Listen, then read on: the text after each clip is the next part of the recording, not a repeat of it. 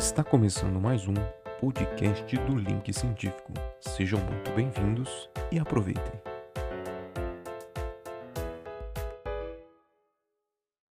Alô pessoal, estamos ouvindo? Já estamos ao vivo aqui. Estamos com uns problemas técnicos, mas corremos aí a contra o tempo para tentar resolver.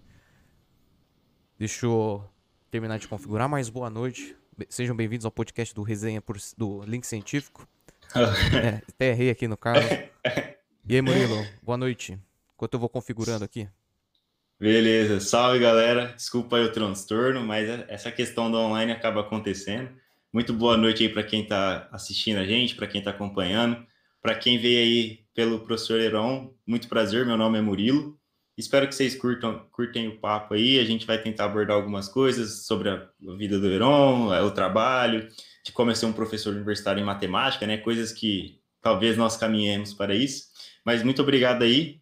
Muito boa noite, Heron. Prazer falar com você aqui. Fique à vontade aí para se apresentar, dar um oi pro pessoal. Obrigado, gente. Ah, boa noite para todos vocês. É, obviamente, aquela conversa quase que de banca, né? Primeiramente, obrigado pelo convite de, de poder participar aqui do, do Link Científico. Eu já tinha ouvido falar, na verdade, quando o Murilo convidou, eu não comentei, mas eu já tinha visto que você tinha criado a, a iniciativa no Facebook, né?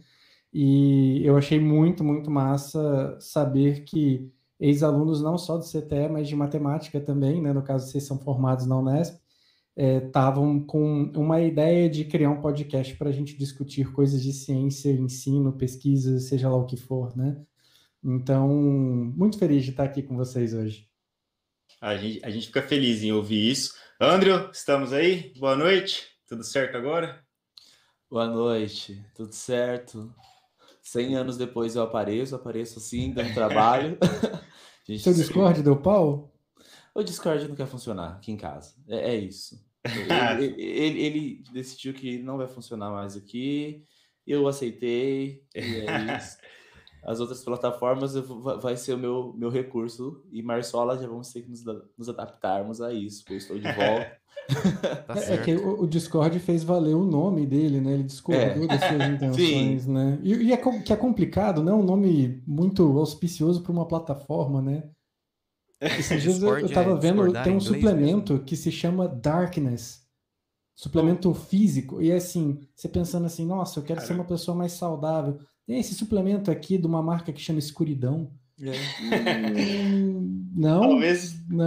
Se chamasse Brócolis, né? Ia ser mais legal. faria mais sentido, pelo Não. menos, né? Bem de melhor, né? É, mas acontece. Bom, pessoal, para quem não sabe aí, né? Para quem acompanha a gente, eu fiz, eu fiz um, um período da minha graduação lá no, na UFTM, então eu tive aula com o professor Heron, né? Mas os meninos aí conhecem ele também, da Semana da Matemática, que ele foi lá em Ilha Solteira participar. Inclusive, vocês conseguem ler aqui? Eu coloquei isso aqui em homenagem para você, Heron. Vocês conseguem enxergar aqui? Depois você, dá uma explicada nisso. O Heron, quando ele foi lá na Semana da Matemática, ele começou a palestra dele com, essa- com essa frase aqui, ó. A matemática não serve para nada. E aí ele falou assim, ó, no final eu quero saber se vocês vão pegar, se vocês vão entender a palestra de verdade. Então, vou- vai mandando no chat aí o que, que vocês acham. Qual que é o problema dessa frase aqui? Depois ele volta nesse tema e dá uma explicada para vocês. Eu- já usei esse truque na UFTM também. E- Ah, então eles vão saber. Não, não sei, não sei, não sei. Foi numa palestra da Elétrica, já tem muito tempo. Não sei se alguém é, estava presente lá e aqui agora, então, enfim, pouco provável. Ô, É. Heron, inclusive o Murilo já comentou aí, mas eu eu tava presente na, pale- na palestra que você deu lá em Ilha Solteira, né? É, inclusive com esse tema aí. E não, só pra falar mesmo. Eu tava lá, lembrar um pouco. Estava presente, É, eu né? tava presente porque lembrar um pouquinho, na época eu devia estar com uns, uns 17 anos, né? Então o tempo Tá. passa. Nossa, você estava no primeiro ano. Nem sei. Não, ele é mentira, Heron. Ele tá, tá zoando, Ah, verdade. tá. Uns não, 18 beleza, eu já beleza. tava. Acho que no segundo ano eu já tava assim. Mas é só pra lembrar da juventude um pouco, Verão, porque o tempo vai passando, cara. Entendeu? Acontece. bicho não fica nem vermelho mentindo, né? Ô, Heron, mas é, eu já conheço um pouquinho da sua trajetória. se você puder compartilhar aí com os meninos e com o pessoal do chat, o que, que você fez, né? Qual foi sua graduação, qual é a sua formação, onde você está, como você atua, né? Então, uh, é um, uma história longa e cheia de suspiros, né? Uh, eu lembro que quando eu entrei na UFTM, muita gente me perguntava se eu não era engenheiro, né? Porque, como assim, você não pode ser formado em matemática? E tinha uma espécie de preconceito na época que era é, você dar uma aula boa demais para alguém que é formado em matemática. E isso para vocês são formados em matemática também, vocês sabem que isso é muito polêmico de dizer, né? É complicado. Então, a minha formação, eu sou é, graduado e tenho mestrado pela Unesp de São José do Rio Preto, é, vulgo Ibilce, né? O campus é, sem favoritismo, né? Mas todo mundo sabe que o Ibilce é o melhor campus da Unesp, né? E porque ele é solteira, fica longe para um baralho. E, e depois eu fiz o meu doutorado é, na Unicamp, Universidade Estadual de Campinas, e sempre eu fiquei transitando dentro da, da coisa da matemática aplicada. Para aqueles que muito provavelmente são de fora da área da matemática, vale a pena explicar que primordialmente a matemática se divide em duas grandes áreas, que é a matemática pura e a aplicada. A pura, ela pretende ser mais teórica, pelo menos no papel, e a aplicada pretende ser mais aplicada, pretende fazer conexões com tecnologia, com estatística e assim por diante.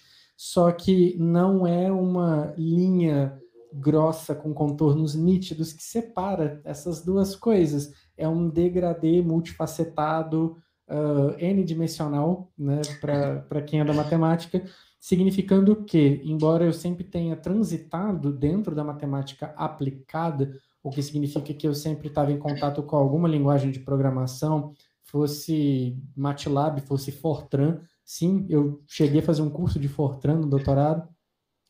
Uh, ah, Para quem não conhece, é uma linguagem da época da família dinossauro, tá? Hum. Mas muito eficiente. E então, muito embora eu estivesse com esses pés fincados na matemática aplicada, era uma área da matemática aplicada muito mais pura do que outras áreas da pura. Então era brutalmente teórico.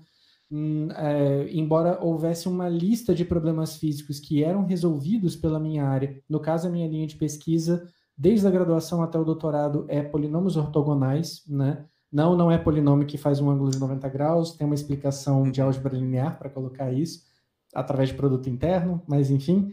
É, e, muito embora é, tenha uma série de, de problemas físicos que dá para resolver com polinômios ortogonais, dentro da parte de aplicada é muito, muito teórico. A gente é muito preocupado com resultados dentro da própria matemática. A gente não nem sempre se importa muito em resolver um problema ali no mundo real. Opa, tem uma ponte que está caindo, será que eu posso usar os polinômios ortogonais para resolver isso? não há essa preocupação. E eu falo isso porque exatamente dentro do mesmo instituto, que era o DCCE, Departamento, é, é, é, Departamento Científico de Ciência Estatística, é, Departamento de Ciência Computacional e Estatística, ah, dentro do CTE tinha o pessoal da produção, pessoal da programação, né? É, da otimização, né? Que é o que o Murilo começou a fazer no CTE. E é uma galera ultra focada no mundo real. Então, assim, eu conheci uma garota que ela, o doutorado dela, parte do doutorado dela, ajudou a otimizar uma linha de produção de uma fábrica da Coca-Cola. Oh, e caí, o problema dela caía em matrizes de ordem 10 mil por 15 mil, que é a maneira que você tem de descrever uma linha de produção que vai produzir ali, sei lá, 10 mil, 20 mil, 100 mil litros de refrigerante por dia ou mais, né?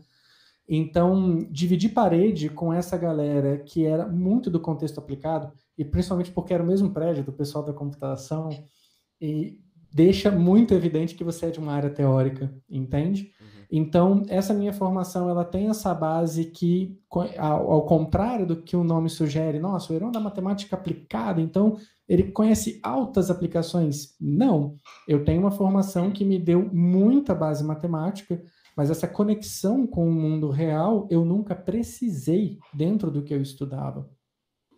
E a necessidade de entender que há um mundo real com problemas reais e que a matemática talvez possa ser uma ferramenta sensacional para a gente trabalhar, só se deu quando eu entrei na gloriosa Universidade Federal do Triângulo Mineiro, que o, o Murilo também já fez parte. Você ficou um ano só, Murilo?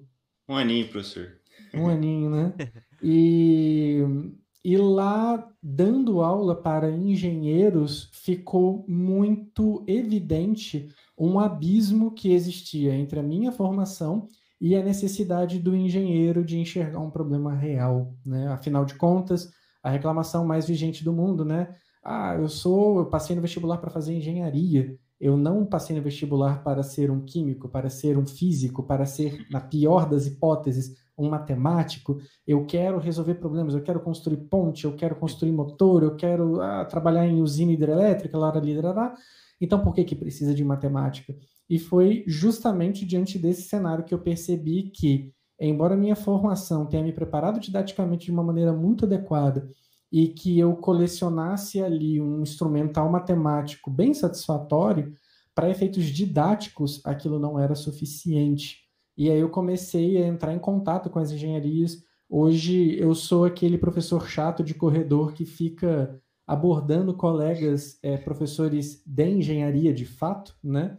E perguntando se tem alguma equação da matemática que eles usam muito, se afinal de contas eu estou dando cálculo 3 que ensina muita equação diferencial, será que cada engenharia pode apresentar uma equação diferencial muito importante da sua área? Será que ambiental tem uma equação diferencial que é muito importante? Será que a produção tem uma equação diferencial muito importante?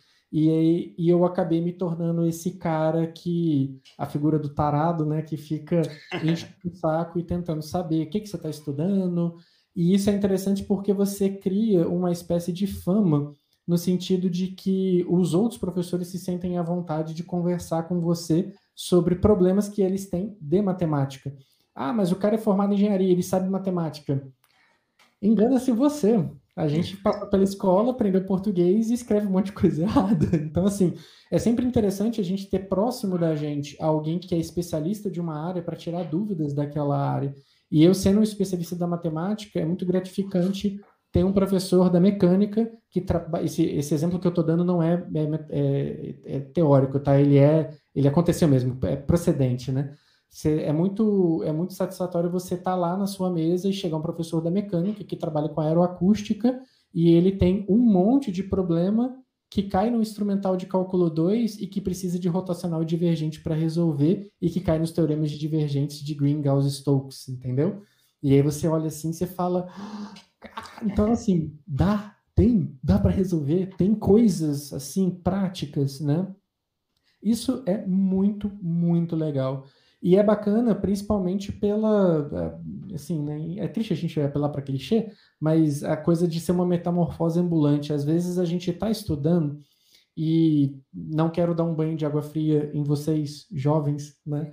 Mas às vezes a gente está fazendo graduação e a gente, sei lá, suponha que você gostou de cara da sua graduação, ou suponha que você já começou uma graduação que você não gostou pulou fora e agora sim você está na graduação que você está amando, tá assim, poxa, isso aqui me dá é, tesão de acordar, né?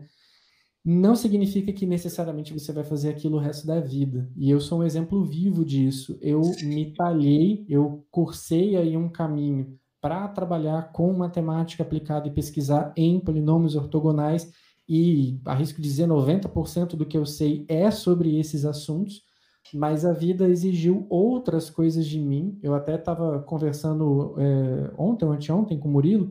Hoje, muito provavelmente, eu sou mais um engenheiro didático do que um matemático, ou sequer um engenheiro. Né? Eu já cheguei a orientar né, um TCC de engenharia mecânica na área de aerodinâmica para aeronave, num, teve a ver com um projeto de extensão do Aero na, na UFTM mas eu não sou engenheiro sob hipótese alguma, eu não sei nada de engenharia, né? Para poder sentar e conversar com um engenheiro de igual para igual.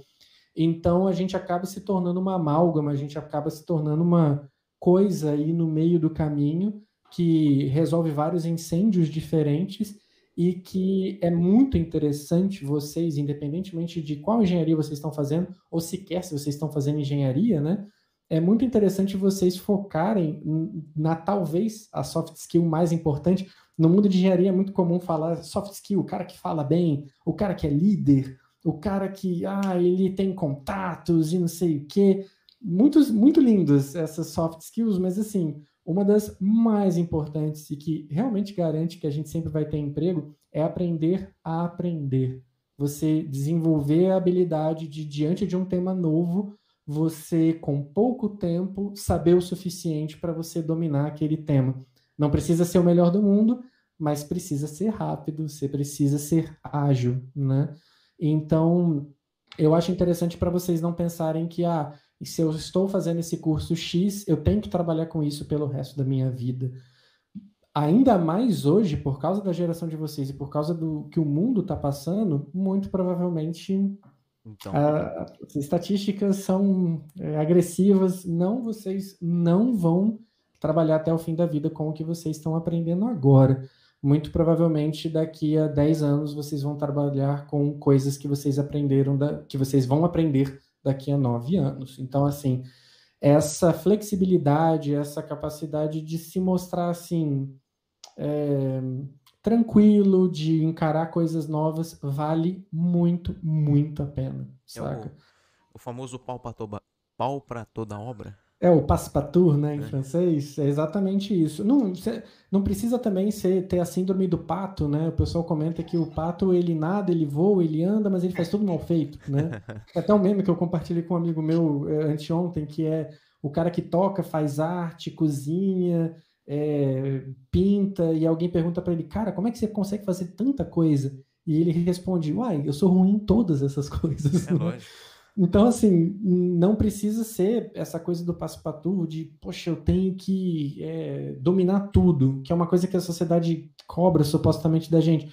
Mas é, se mostrar aberto, pelo menos. Você não precisa ser o, o vanguardista de todas as áreas, mas você se mostrar aberto a aprender outras coisas, se interar com as pessoas que trabalham de você, é massa. Vale, vale bastante, bastante a pena.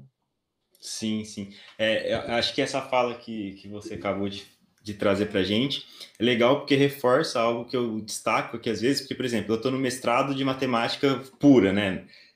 E muitas vezes a gente tem, a, a gente é criado, é, dentro da educação, a gente vai se criando esse ideal de que a gente tem que aplicar as coisas, né?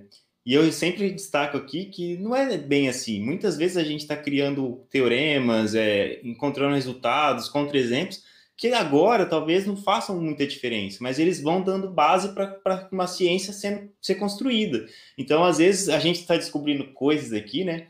Que, que a, a pessoa fala assim, mas por que você estuda isso, né? Tipo, por que, que a matemática está interessada nisso? Porque a gente tem essa ilusão, ilusão não, a gente tem essa imagem de que é, tem que ser aplicado, a gente tem que aplicar, porque se não aplicar, para que, que a gente vai usar? A gente tem esse imediatismo, né? A gente tem que criar para usar. A gente tem que tá fazer porque ainda, né? vai ter que voltar para a gente de alguma forma, né? E essa fala é legal, porque quebra isso. Pô, calma lá.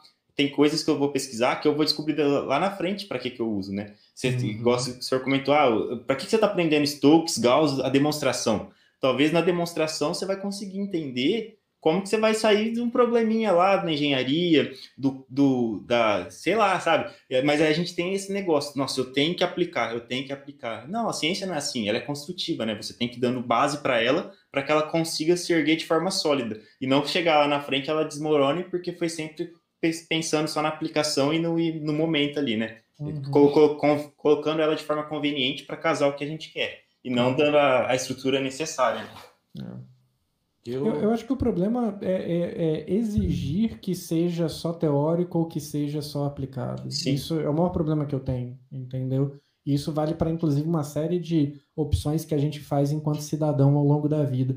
Eu não acho interessante forçar você a ter um emprego X, um emprego Y, ter uma orientação X, uma orientação Y. Na verdade, o ideal é todo mundo poder escolher, né? É só que no, no cenário de ensino, eu acho apropriado trabalhar com os meios termos, né? Então, Sim. eu não acho interessante dar um curso que seja para engenharia, que fique muito claro. Eu não acho interessante dar um curso para engenharia que seja 100% técnico, ou seja, tudo que eu mexo de matemática é caixa preta, a gente não sabe abrir nenhuma dessas caixas. Se mexer, se mudar uma vírgula, meu Deus, não sei mais como é que funciona. Só que, por outro lado, também não acho certo é, dar aula como se fosse uma turma de matemática pura, né? Sem me preocupar uma vírgula com um exemplo físico, sem me preocupar com um casinho real, uma coisa que dá para resolver aqui no mundo onde a gente vive, né? Então é legal fazer esse trânsito e permitir que, através da aula que eu dei, o cara que quer seguir com pesquisa siga e o cara que não quer seguir com pesquisa e ele quer sair dali ganhando dinheiro, voando no empreendedorismo, ele também possa, né? Essa possibilidade de dar uma formação sólida, onde o cara tem escolha, para mim é o mais interessante. Eu sei que dói, eu sei que parte da turma preferiria de uma forma, parte da turma preferiria de outra forma, mas nessa tentativa de agradar gregos e troianos, é legal fazer esse meio termo, esse meio de campo, né? Inclusive, Heron, eu que fiz matemática, eu até senti um pouco de falta de algumas aplicações, sabe? E por ter, por ter feito matemática, a gente vê demonstração e demonstração, aí às vezes vê uma demonstração, né? Aí geralmente está demonstrando, né? Uma demonstração e... dentro da demonstração? É, então, proposição, teorema e tchau e tchau. E eu, eu sinceramente... 3.1 a 3.8 está então, demonstrado. eu, às vezes eu senti até falta. E hoje, eu, professor de educação básica, a gente já vê que na raiz os alunos têm muito esse desejo de por que, que eu vou, por que, que eu tô aprendendo isso, onde que eu vou utilizar. Não pode perder tempo. Então, e por falta de. Às vezes, tu não vai usar. Né? Não vai pagar um boleto, com certeza, né? Eu me reduzo à frase de é melhor precisar e não saber do que saber e não. Pre... Não, é melhor saber e não precisar do que precisar e não saber, entendeu? É. Porque às vezes. É, é a máxima da camisinha, né? Melhor ter e não precisar do que precisar e não ter, né? E às vezes não é isso mesmo, mas desde, na raiz, cara, você já vê a criançada, os jovens, adolescentes querendo o mais o mais mastigado possível, o mais aplicado possível e geralmente no intuito de passar no vestibular, né? Resolver um exercício. Mas uhum. tá se perdendo um pouco essa essência de que eles só estão numa situação de privilégio de só tá indo para a escola exclusivamente para estudar. Entendeu? Entende? É, é, que, nossa, é difícil. Eu, eu, eu, comento frequentemente com a minha esposa que a, a, pior fase da minha vida foi ser adolescente e jovem adulto. E eu, gente, acredita em mim, a única coisa pior do que ser adolescente é ser criança. Eu sei que muita gente romantiza e fala, ah, porque quando você é criança é inocente. Não, você só sofre, cara. Tem que fazer o que os outros mandam. Você não, é dono de nada. Você não pode nada. Você não pode comer um biscoito fora da hora porque vai estragar o apetite. Tudo errado, tudo horrível. Mas enfim, dito isso, né? Uh, eu, eu, prefiro pensar que, por exemplo, ensino médio, que é onde você está atuando. Por que, que a gente é, vai para a escola, afinal de contas? Eu sei que para o jovem, é, o jovem que hoje está cada vez mais imediatista, é muito duro ouvir isso, mas o, você está indo para a escola porque até os seus 17, 18 anos, você vai adquirir o conhecimento que a humanidade levou 5 mil anos para produzir.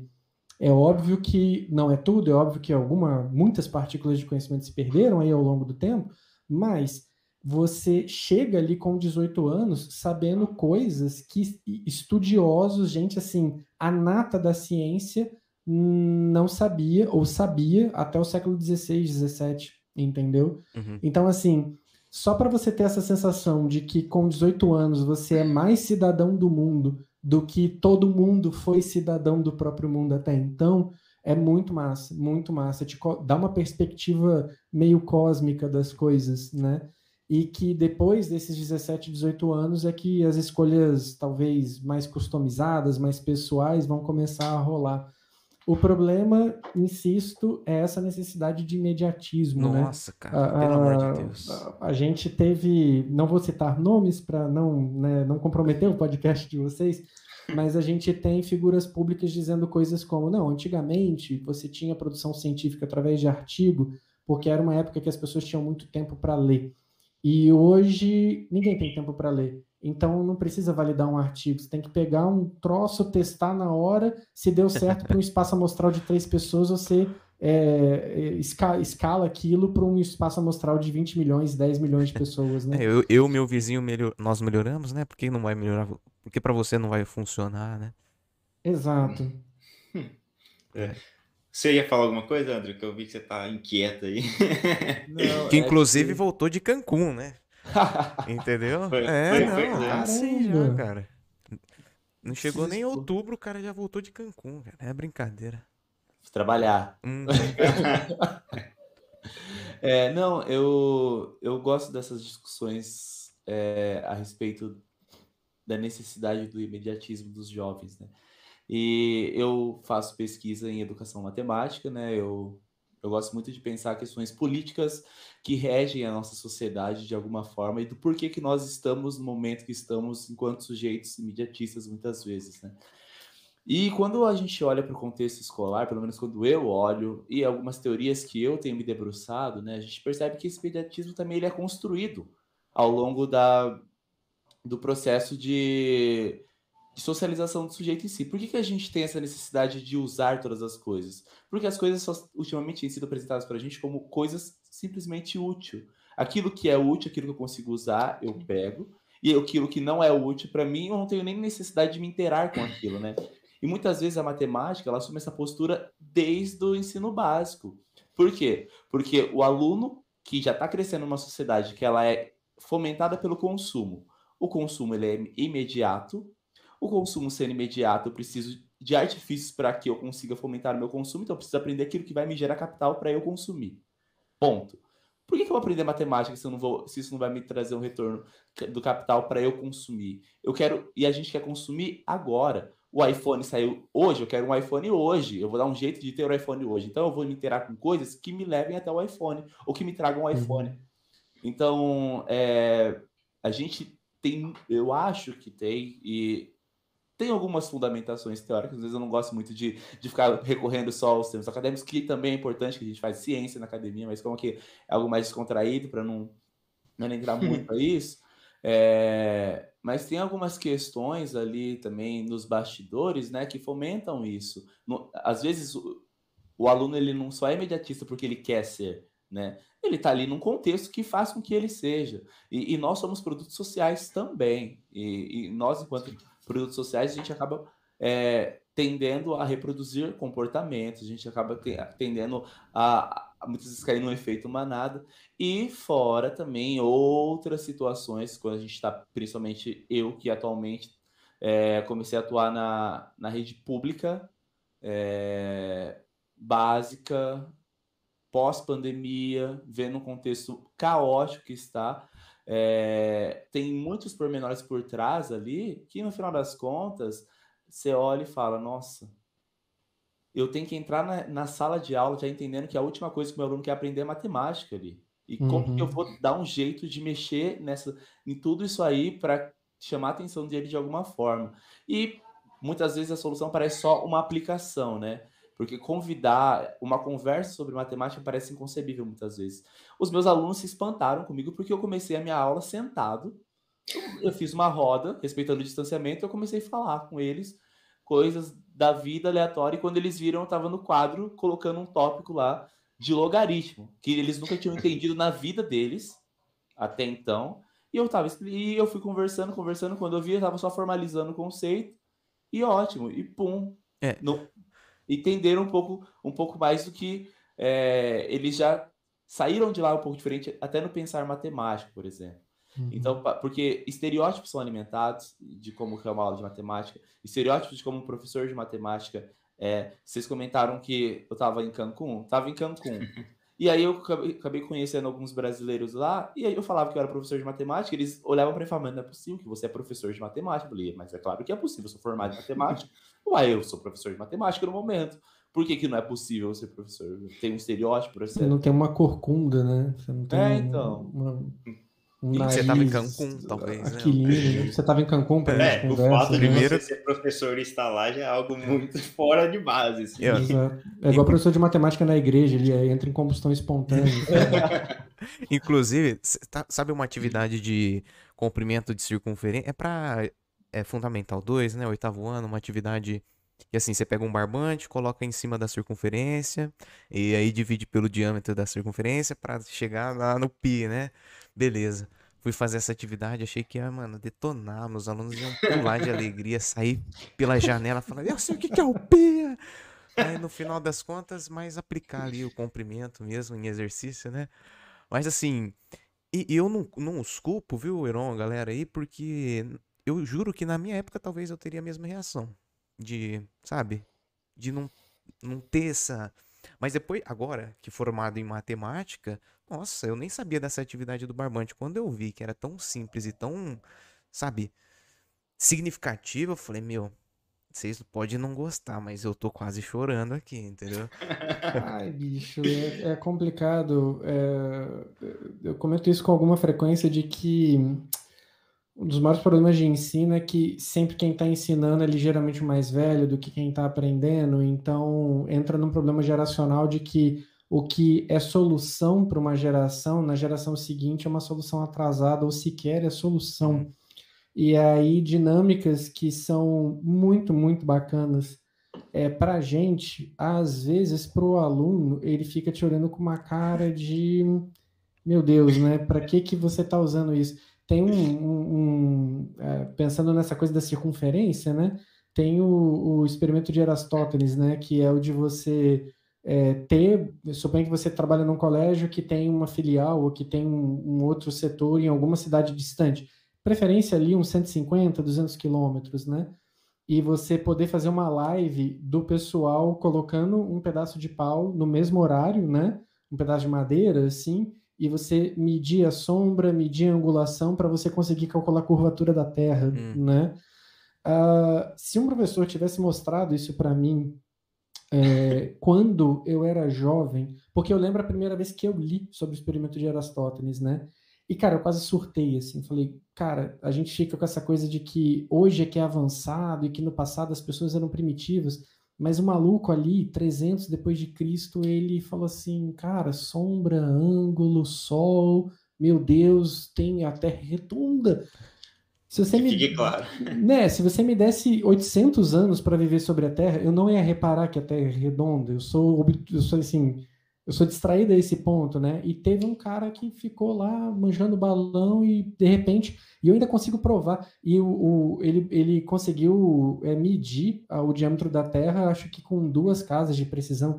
Sabe um troço assim? O maluco não tinha GPS, não tinha calculadora. Que? Saca? Bizarro, né? E eu vi depois um vídeo no YouTube porque eu fiquei um dia empolgado, né? eu falei, cara, eu vou levar isso no ICTE, eu vou fazer experimento de Aristóteles, vou falar com a galera da, da UFO e vou fazer um troço ao vivo e a galera vai surtar e tal, né? E aí eu vi um vídeo de um professor nos Estados Unidos é, fazendo experimento de Aristóteles, né? E, cara, os alunos estavam muito entediados com aquilo. Muito. e, tipo, o professor, tá vendo? Vocês entenderam? E os alunos entenderam o quê? Não, é que a Terra é redonda, de fato. Você tem uma diferença de ângulo na sombra tal. E os alunos assim, Beleza. e daí? Por que, que você está feliz com a Terra ser redonda?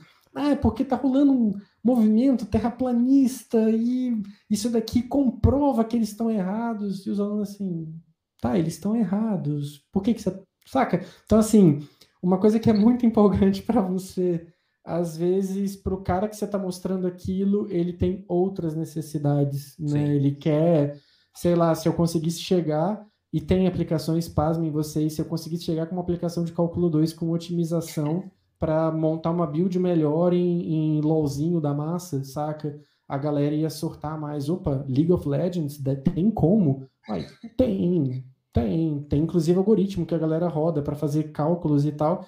Mas como eu não faço isso em aula, talvez isso distancie do cara. E é triste, agora para fazer o advogado do diabo, né? por um lado, é muito triste pensar que a única aplicação que presta é a aplicação num LOLzinho, numa coisa imediata, no que o Andrew falou de, é, nossa, tem o cara quer o iPhone para hoje, o cara quer isso, ele, ele precisa disso para hoje, então eu tenho que dar essa aplicação, né? Mas, por outro lado, eu, é, tendo sido formado é, como indivíduo na década de 90 e tendo feito graduação na, na, na década zero, né, no início dos anos 2000, é, eu percebo que também a universidade, a academia, ela precisava fazer uma meia-culpa também. Ela precisava procurar ser mais inclusiva, procurar um, não limitar muito, limitar no sentido de excluir pessoas. Ah, só porque você não entendeu o cálculo 1, você não pode falar de ciência comigo, né? e você tem aquela postura autoritária de professores que, não, se você não entendeu isso, você não sabe mais nada, uh, você só é alguém quando você sabe derivar e tal. Eu acho que precisa ter um formalismo, sim, precisa ter um rigor, sim, mas essa exclusão de pessoas que não entenderam de primeira, ou talvez de segunda, e que foram rebaixadas, esse tipo de comportamento é que é o pai de terraplanismo, é o pai de movimentos onde, pai de movimentos anti-vacina, por exemplo, é, de, onde pessoas que se sentiram, em algum momento, foram excluídas do sistema, excluídas da academia, elas criam um sentimento de vingança, um troço horroroso, né? E aí eu volto à minha fala inicial. Não tem problema você querer fazer só pesquisa, né? 90% do que se produz em matemática tem resultado dentro da própria matemática, não tem resultado no mundo real.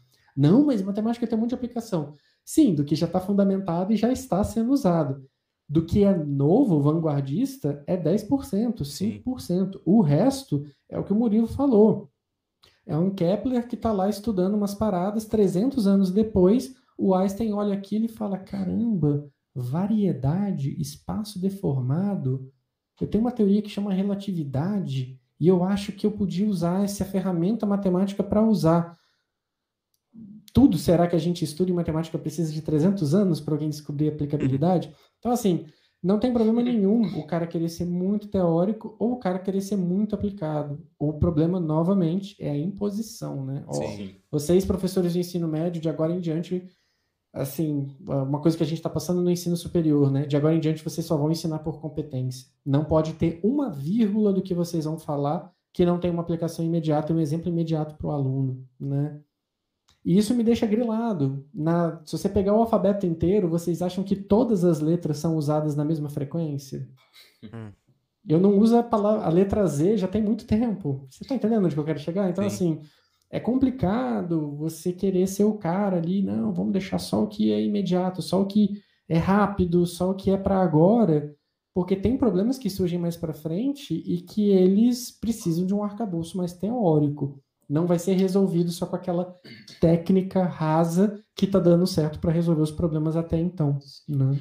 E o Heron, assim, é, eu, vou, eu queria saber qual que é a sua visão, porque, por exemplo, a gente, enquanto alunos recém-formados, eu tenho uma visão, igual você falou, que às vezes o sistema ele vai se alimentando e, e, e possibilitando que se perpetue esse comportamento de, do professor ser superior, de exclusão, de, de separação. E assim, a visão que eu tenho é que tá mudando muito devagar, muito devagar, mas está mudando, porque tem pessoas mais novas entrando e percebendo que tem que ser feito algo diferente. Tem pessoas ali falando assim, olha, se eu vejo que está errado, mas não faço nada para mudar, não vai mudar.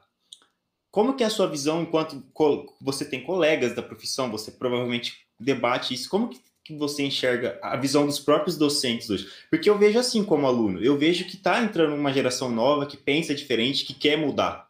Só que tem uma resistência muito grande, porque até então, até eles entrarem, o público era praticamente só um professor, igual o André, o André falou, tem os estereótipos já, né, de professor de matemática, professor universitário, e tudo isso. Como que você vê? Tá tendo essa quebra mesmo? Você enxerga essa quebra? Você se considera alguém que quebra, é, é, que tá caminhando para essa quebra? Cara, é... putz, isso é tão complicado, porque assim, tem uma questão inercial, né? É, todo mundo, vocês que são de exatas, vocês sabem o que eu quero dizer. Você precisa, no momento de inércia, para vencer o momento de inércia, você precisa gastar um pouco de energia, né? E você tem uma trajetória histórica da matemática, quando eu falo histórica, no sentido factual mesmo, né? não no sentido glorioso, né? É, ah, o cara foi histórico. Não. A trajetória histórica, o desenvolvimento histórico da matemática no Brasil, ele tem uma raiz muito pequena, tem uma foto icônica da década de 50 com todos os matemáticos formados com doutorado no Brasil. E é uma foto que tem mais ou menos 20 pessoas e, e, algumas esposas estão no meio, alguns cônjuges estão no meio que não tem nada a ver com a área. Então, assim, você tem um início extremamente diminuto ali, é uma partícula, e aquilo, é, não se sabe dizer exatamente porquê, é, o conhecimento foi usado como chibata, né, como chicote, como punição. Então, eu, detentor de um conhecimento difícil, eu vou usar isso para sobrepujar quem está do lado. E veja bem, É, todo mundo conhece um médico arrogante, conhece um, um, advogado arrogante, a figura do cientista arrogante, né? E isso perpassa principalmente a parte da matemática, a ponto que eu, ali, né, criança na década de 90, é, você. Qual que é a fama da matemática? Qual que é a fama do professor de matemática? É sempre a pior pessoa possível, entendeu? É sempre o cara que usa o que ele sabe como punição, ele usa aquilo para humilhar, né? A, a, minha esposa comenta muito de uma professora que chamava ela de lesma paralítica. Nossa. E só, só eu lembro de uma professora na graduação que dois professores em particular, né? Uh, se você é da Unesp de Rio Preto, você talvez saiba de quem eu estou falando, mas eu, eu torço para que ninguém esteja assistindo, né? Uh, eu lembro de uma professora que é, falava para a gente é, largar a matemática e vender banana na feira. Porque, ou seja, é uma, você percebe que ela tem uma coleção de preconceitos. Né? Tipo, é, se você não consegue estudar matemática, você só tem que fazer uma outra coisa que na cabeça dela é, é humilhante. Ou seja, quem trabalha na feira não é gente, por acaso, sabe? Umas coisas bizarras, assim. Então, assim, é preconceito empilhado em cima de preconceito, né? E um outro professor meu também, muito querido, de graduação, que hum. a gente estava no primeiro ano, numa aula de combinatória, e ele explicou uma parada muito difícil, muito difícil, que ele fugia sempre do tema da aula para falar das coisas das pesquisas que ele fazia. E ele, diante da incompreensão da turma, né, ele virou e falou: Então, galera, eh, deixa. E ele ainda foi compreensivo. Ele virou para a gente e falou: Então, galera, deixa eu falar uma coisa para vocês. Vocês têm o quê? 17, 18, 19? Mais velho aqui tem 20 anos. Vocês podem ser felizes fazendo outra coisa. Vocês deviam largar a matemática. Porque eu vou falar para vocês: vocês não nasceram para fazer isso daqui. Que isso? Saca? Não! E onde que eu quero chegar? Ah, eu fui formado por essa gente. E os valores que a gente transmite, eles raramente são inventados ou são fruto de uma reflexão aprofundada e demorada. Normalmente, os valores que a gente transmite são os valores que a gente adquiriu. E isso que o Murilo falou, dessa figura, desse professor, mais assim ou mais assado, lembre-se que quanto é, maior a distância de idade que você tem com o seu professor, muito mais, não é regra, insisto, não é regra. Já tive profe mil professores que contrariam essa, essa colocação que eu vou fazer, mas é uma colocação estatística. Pense que quanto maior a diferença de idade que você tem, é, mais lusitanos, mais nazistas foram as pessoas que formaram aquele seu professor. Então, muitas vezes, ele não está sendo cruel com você objetivamente, ele não está sendo um péssimo professor porque ele quer. Ele está sendo o professor que ensinaram ele a ser. E isso, é, à medida que vocês envelhecerem, à medida que vocês ingressarem cada vez mais no mercado de trabalho, isso vai ficar muito evidente, muito, muito evidente. Quando a gente é jovem, parece que tudo, tudo é fácil. Ah, mas você não está vendo que você está reprovando muito? Você não está vendo que seus alunos estão dormindo na sua aula? Você não está vendo isso, não está vendo aquilo? Só que a resposta é não, não tô vendo. Na minha época era assim, as pessoas já dormiam. Na minha graduação, a, galera já dormia na sala de aula, entendeu? E, inclusive eu como professor, já que o Murilo perguntou, né, você, como que você se sente no meio disso tudo? Eu como professor, eu não, eu não me sinto à vontade para acordar um aluno na minha aula. Genuinamente, eu acho que se o cara veio ali e ele quer dormir, ele quer usar aquele momento para dormir, eu não vou é, intervir no livre-arbítrio dele, saca? Ele é adulto, ele talvez está cansado naquele dia. Eu não sou é, agitador de plateia, você está entendendo? Eu acho que quem está ali é, tem que estar tá ali porque está afim de aprender o que eu estou ensinando. Isso não significa que eu possa entregar um tijolo na mão do cara. Hum. Isso não significa que eu não possa mastigar, que eu não possa fazer mil coisas para beneficiar esse cara mas eu acho que tem limites. E aí qual que é o problema, né? Uh, a coisa mais comum do mundo, né? Uh, você vai na casa de alguém e a pessoa tem, sei lá, um pincher. E aí a pessoa fala, ah, você quer segurar o meu cachorrinho, né? E você fala, não, não, obrigado, não, não, não tô afim, não. E a pessoa te olha nos olhos e pergunta, é, você odeia cachorro? e logo em seguida a piada que eu faço em cima, então você odeia Jesus? E aí você olha e você fala, cara, que polarizada que você deu, que, nossa, que troço maluco. Você acha que porque eu não quero A, então eu sou Z. E Z262, que é a última célula do Excel, saca? Um troço assim, A, A, um troço extremamente eh, exagerado. E por que, que eu estou falando isso? É, tem esse lado do professor que, sim, ele poderia ser mais flexível, ele poderia tentar ser um professor melhor para o aluno, só que tem a coisa contrária, que é essa exigência de que o professor precisa ser um showman, ele precisa motivar o aluno que não está motivado, independentemente de qual é a história pregressa daquele aluno. E aí você tem polos opostos que não querem se entender e que só querem impor a sua própria verdade, entendeu? Então eu vejo, é, ao longo da formação, eu já vi muitos professores constrangidos por isso. Ah, não, meu aluno, ele tem que sair feliz da minha aula, né? Aí, tá, mas todo aluno, tem um exemplo clássico, né? Ah, os alunos, ah, os alunos, o jovem universitário, ele está adoecendo mentalmente. E aí você olha, é o jovem universitário ou o jovem que está adoecendo mentalmente? Porque tem um monte de rede social, tem Instagram, tem Facebook, tem um monte de bombardeio de estilo de vida e pessoas lindas, e você tem que se enquadrar nisso? Ou será que a universidade realmente é tão péssima para o aluno que ele só adoece ali dentro? Então, é. assim, a discussão é extensa. Eu não tenho uma, uma resposta final para te dar, Murilo eu gosto de pensar que eu dou o meu melhor para os meus alunos, que eu tento ser essa pessoa que está aprendendo coisas novas, eu estou dando aula de um jeito. Será que tem uma coisa nova que eu posso aprender, né? Nessa parte eu tenho um mentor na UFTM que é o Leandro Cruvinel. É um, não sei se você chegou a ter aula com ele no, no quando você estudou aqui. Uh, eu morei com ele numa república em Campinas há muito tempo atrás. E, então a gente já se conhecia antes de trabalhar junto no ICTE, né?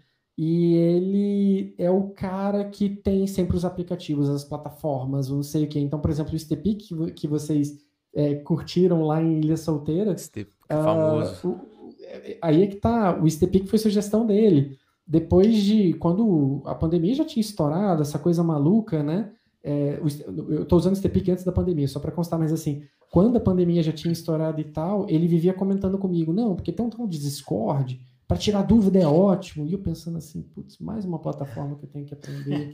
Esse Leandro é doido, ele fica enchendo o saco. Nossa, eu fico correndo atrás dele, rabo de foguete. Cara, o dia que eu entrei no Discord, e aí você olha assim e você entende, é um WhatsApp bom, que funciona. Pensa se o WhatsApp morresse, reencarnasse melhor, num plano perfeito, é o Discord, cara. Apesar do Discord não ter funcionado para o Andrew, né? Mas assim, cara, para tirar dúvida, quem é bolou show. aquilo é maravilhoso. E ele tem rotininha que funciona com Tex, que funciona com Wolfram, para você resolver coisa na hora, saca? Então, assim, é, essa, e aí voltando até na fala inicial de apresentação, essa capacidade de se manter aberto. Eu não sou o cara que manja mais de Stepic no mundo. Eu não sou o cara que manja mais de Discord no mundo. Eu não sou o melhor professor numa série de, de fatores. Mas me manter aberto a sugestões novas me ajuda bastante. Claro. Opa, o cara pode me, me tirar uma dúvida ali na hora, resolve rapidinho.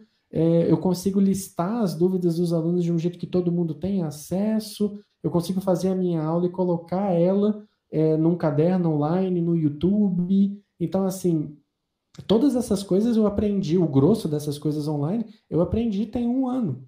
Né? Todo mundo, todo mundo teve aqui teve na graduação vocês não aprenderam a mexer no Discord, no Meet.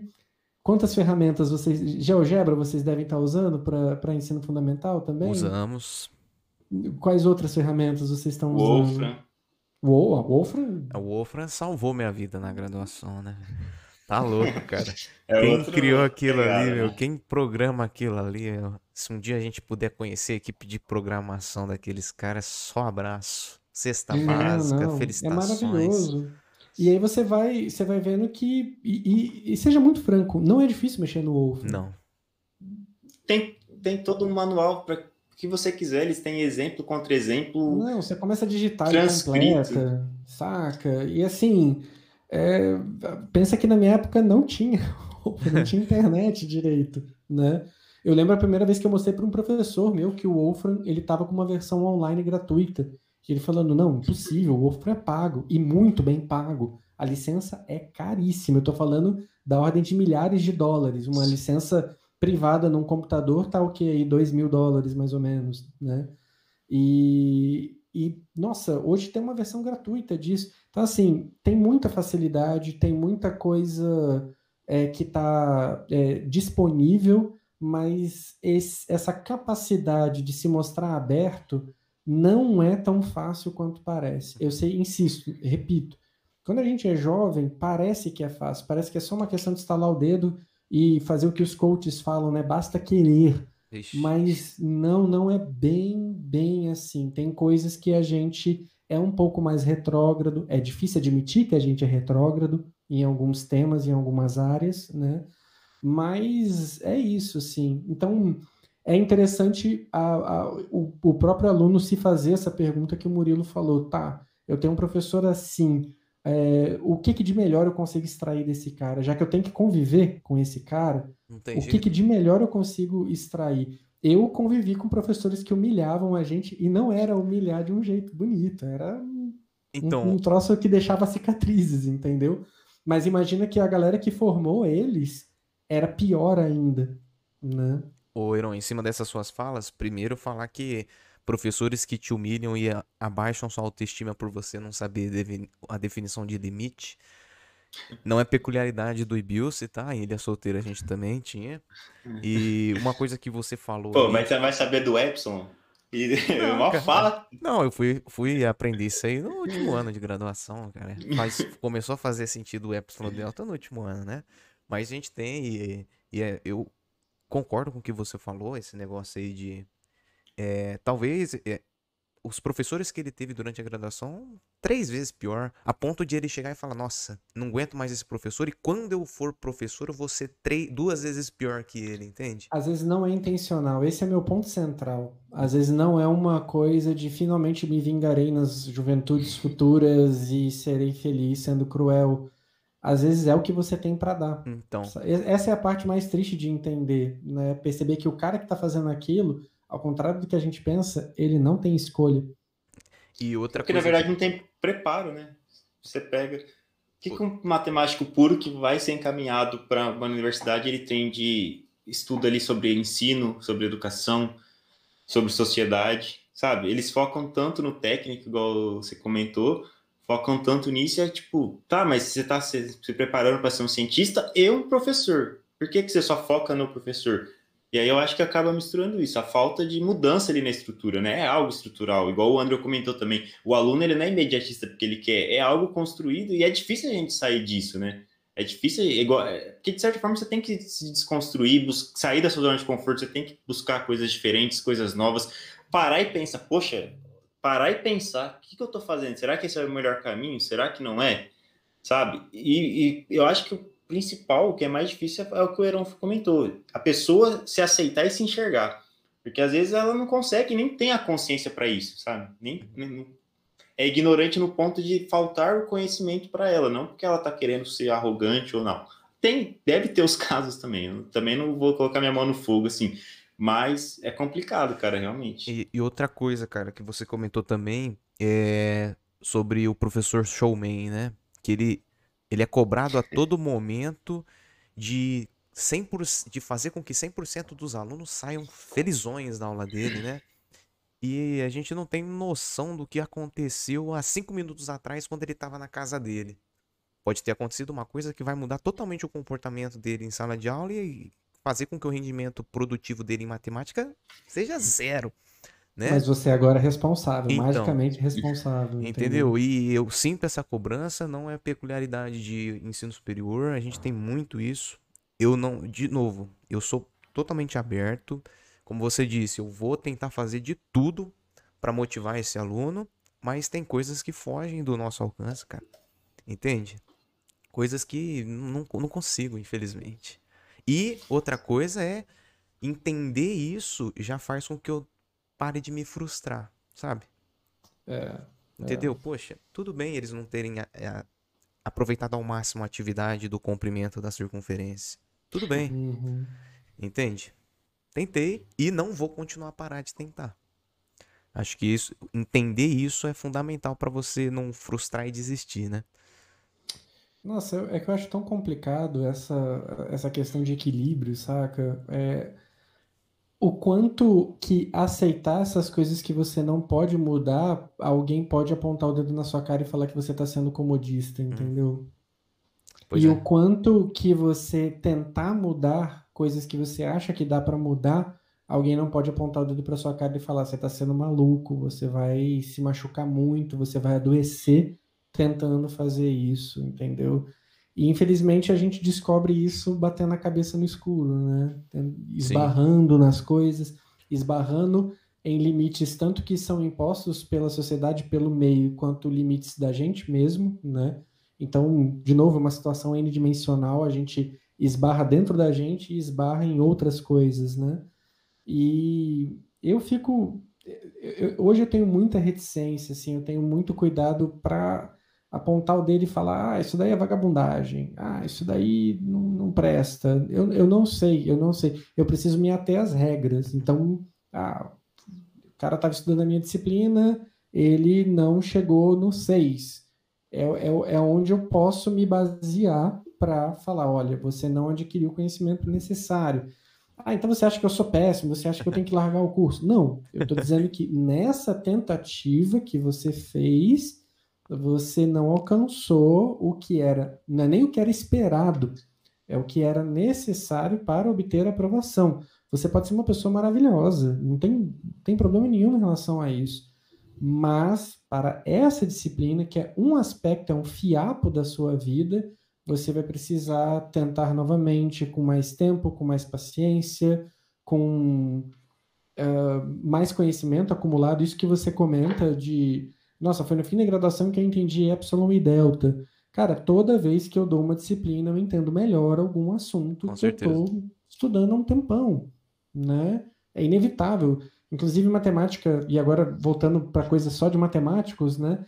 Cara, a coisa mais comum do mundo, a galera que está desenvolvendo pesquisa e precisa aprender um assunto novo, eles abrem uma turma daquela disciplina para aprender dando aula. Isso é o arroz com feijão da nossa área. É normal. O, o fato de você ter que ensinar aquilo para alguém faz você aprender aquilo. Com certeza. Entendeu? Então, assim, eu, eu, insisto, tenho muito cuidado para. É, tanto que eu nem. Eu, eu, raramente parabenizo um aluno por ser inteligente, eu parabenizo esforço Uhum. uh, e coisas do gênero para incentivar todo mundo de uma maneira mais justa. Com saca? certeza. Mas essa Sim. coisa de aceitar, né? Nossa, eu não vou mudar a vida do cara. O que eu estou ensinando, às vezes, o cara não vai lembrar no ano que vem. É, faz parte, né? É duro da gente engolir, mas faz parte. sim, sim, é que não é complicado, mas é, eu acho bacana destacar aqui é, essa consciência que, que, que, que eu acho que o professor tem que ter, que é importante, de saber que ele não vai mudar e de como ele vai levar. Por exemplo, o exemplo que, por exemplo, exemplo, né? É, você estava comentando de um aluno que às vezes ele não conseguiu ali uma nota e tudo mais. E muitas vezes é, o aluno ele usa aquilo, ele te, cria um bloqueio, né? É, eu, eu quero, vou contar aqui. Quando eu fiz a disciplina com você, eu fiz álgebra linear. Uhum. Eu, por exemplo, eu estava no momento, eu comecei o semestre super bem, assim, estava no momento tranquilo da minha vida. E eu estava levando numa boa disciplina, curtia, entendia. Foi, inclusive, foi por conta de álgebra linear ministrada por você que eu mudei para matemática. Puxa saco. Puxa não, saco. pior, pior que não é, cara. Pode perguntar o Zé, pro né? André. eu, eu, te desgarrei da engenharia. É, cara. E eu falei, eu falei, porque eu fui um pouco na contramão. Enquanto os caras queriam entender a, a, aplicação, eu queria entender aquele teorema ali, mas aquele passo da, da demonstração, por que, que aquilo é essencial? Por que, que se eu tirar aquilo não vale? Mas voltando. E tipo assim, o trato que você teve comigo foi super suave. Tipo assim, eu não passei, eu fui reprovado com, na, na disciplina, eu não passei. Caramba, só que eu dando, eu, eu pegando para estudar com um amigo meu, ele passou, ele foi aprovado. Mas era por todo esse ponto atrás que os professores não veem e então não tem a, a obrigação de ver. Eu estava num momento muito mal, assim, sabe? Muito desanimado, quase início de depressão e tudo mais. E como que você vai saber disso? Não tem como o professor olhar, se ele não tem o contato, 60 alunos na turma, ele saber é, de cada um. É, o que a gente escuta é que a gente tem que olhar o aluno. Então, se eu não, vejo um aluno sim. triste, eu tenho que fazer assim, vem cá, converse comigo, né? Se abra comigo e de um jeito que faça ele se abrir. Então, assim, eu preciso ser um super-herói, eu preciso ser um X-Men, entendeu? Isso que, que, que, o, que o, o Marcelo comentou, que eu imagino que o Andrew passa também. Ah, você comentou, ah, não é só no ensino é, público superior, né? no ensino básico também. Eu acho que no Sim. ensino básico é mais nazista ainda com o professor. Essa exigência que ele tenha poderes mutantes, saca? Ele tem que olhar o Sim. aluno, é, entender que, que o aluno está passando um troço e ser Sim. complacente, e ser psicólogo ao mesmo tempo, saca? E, e não dá, cara. E, e, o que você comentou, é, é isso é uma terça-feira para mim. Eu tenho esse semestre eu tô com eu tô com 200 230 alunos mais ou menos, né? Uh, 220, 230. Você como que eu vou reparar em todo mundo, ainda mais é. online? E aí eu vejo, por exemplo, é, várias dinâmicas né, que o pessoal comenta, principalmente pedagogo. Não, faz uma dinâmica para todo mundo abrir a câmera e abrir o microfone, todo mundo conversar. Tem gente que se sente muito constrangido de fazer isso. Eu sei, tem um aluno que olha assim e fala: Ah, oportunidade de. Ah, vou ficar feliz, o dia dele vai melhorar se ele fizer isso. Mas tem gente que não quer mostrar, eu não quero Sim. abrir o microfone, eu não quero que ouça o barulho que está fazendo aqui, eu não quero me expor. Ou seja, se o único instrumental que eu tenho para acessar o aluno é expô-lo, então eu estou deixando muita gente de fora, eu estou fazendo mal para muita gente, né? Sim. Por isso que às vezes é um pouco mais viável eu me mostrar aberto para caso você queira conversar comigo, você conversar comigo e só eu não tentar invadir o seu espaço.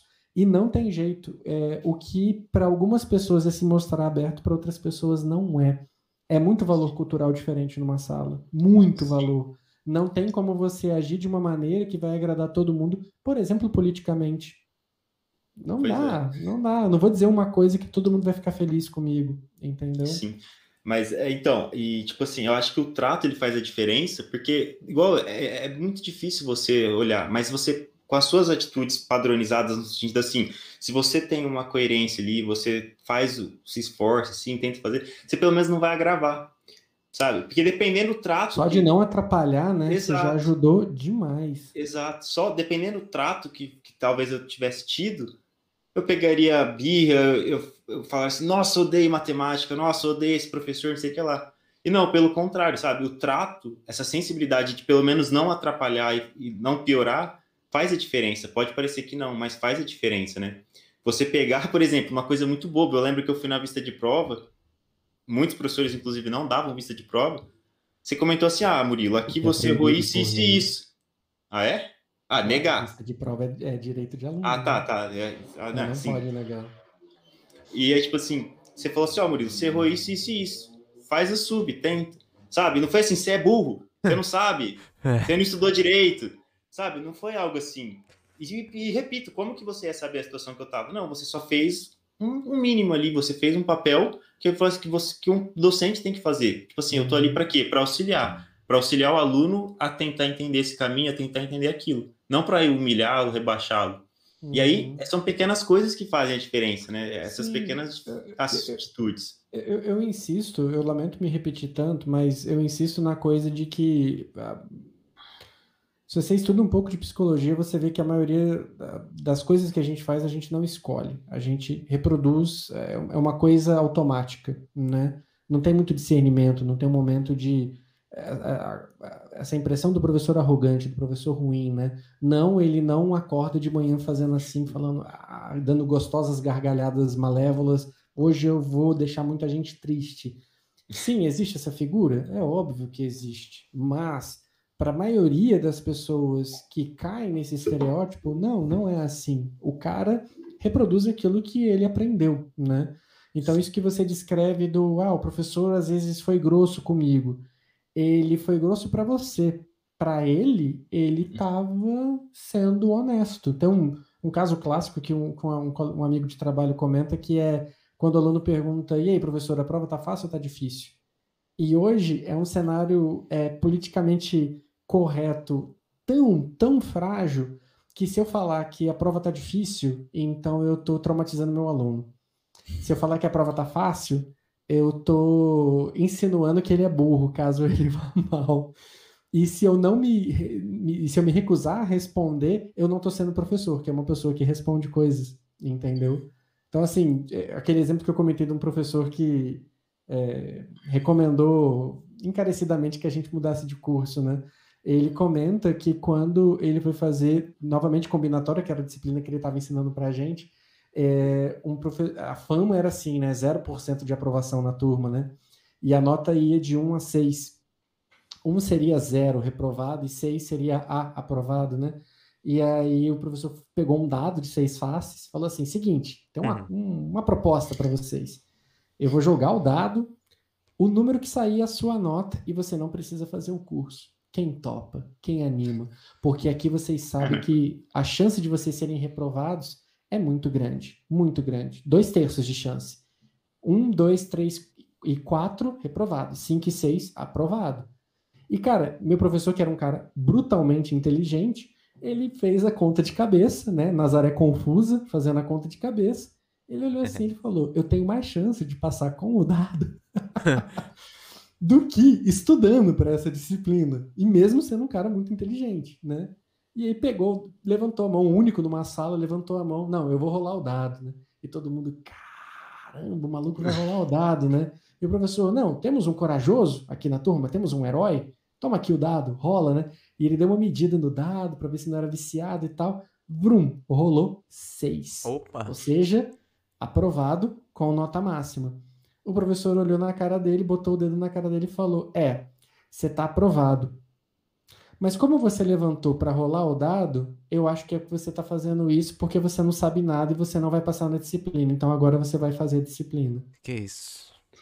Então, assim, você entende o que eu quero dizer? O cara, ele cresceu com esses valores, significa que o bosta de professor que ele foi comigo já necessitou, já exigiu dele muita transformação, muita reflexão para não reproduzir comportamentos violentos, para não reproduzir comportamentos, usar um termo atual, para não reproduzir comportamentos tóxicos, entendeu? Então, assim, é bacana, é, no caso Murilo, que teve contato comigo como discente, é bacana você ter essa visão é, positiva de mim. Você realmente acha que todo mundo pensa da mesma maneira? Vocês acham que os alunos que gostam de vocês, eles representam a totalidade? Ou eles representam um segmento, seja majoritário ou minoritário, que se identifica com o seu jeito e que se dá bem com o seu jeito? Isso, infelizmente, não só faz muito mais sentido, como é mais real. É, Nem sempre o que é bom pra gente é bom para todo é, mundo. Tá me deixando e exatamente agora o esforço é tentar ser bom para a maioria, o que para mim é muito difícil. Não, é impossível, cara. Né? Impossível. Você, você tá me deixando meio mal que eu tô fazendo umas reflexões aqui, pensando nas minhas atitudes enquanto professor. e eu... Não, tô brincando. Não, mas é isso aí mesmo. É... Não, e, e, também tem a questão de que a parte da docência é um dos papéis do professor universitário, né? E tem depois toda a outra parte de pesquisa e extensão, né? Então, tipo, pô, calma lá, né? É... Mas, ô Heron, tem duas perguntas aqui que a gente lançou uma caixinha. Deixa eu ler aqui. A primeira, inclusive, é da mulher mais gata que tá nesse chat, Liv Minha Sua namorada. Quando o homem fala assim, a gente já sabe o que é. Ela mandou assim: qual é a parte mais difícil da profissão de professor universitário para você?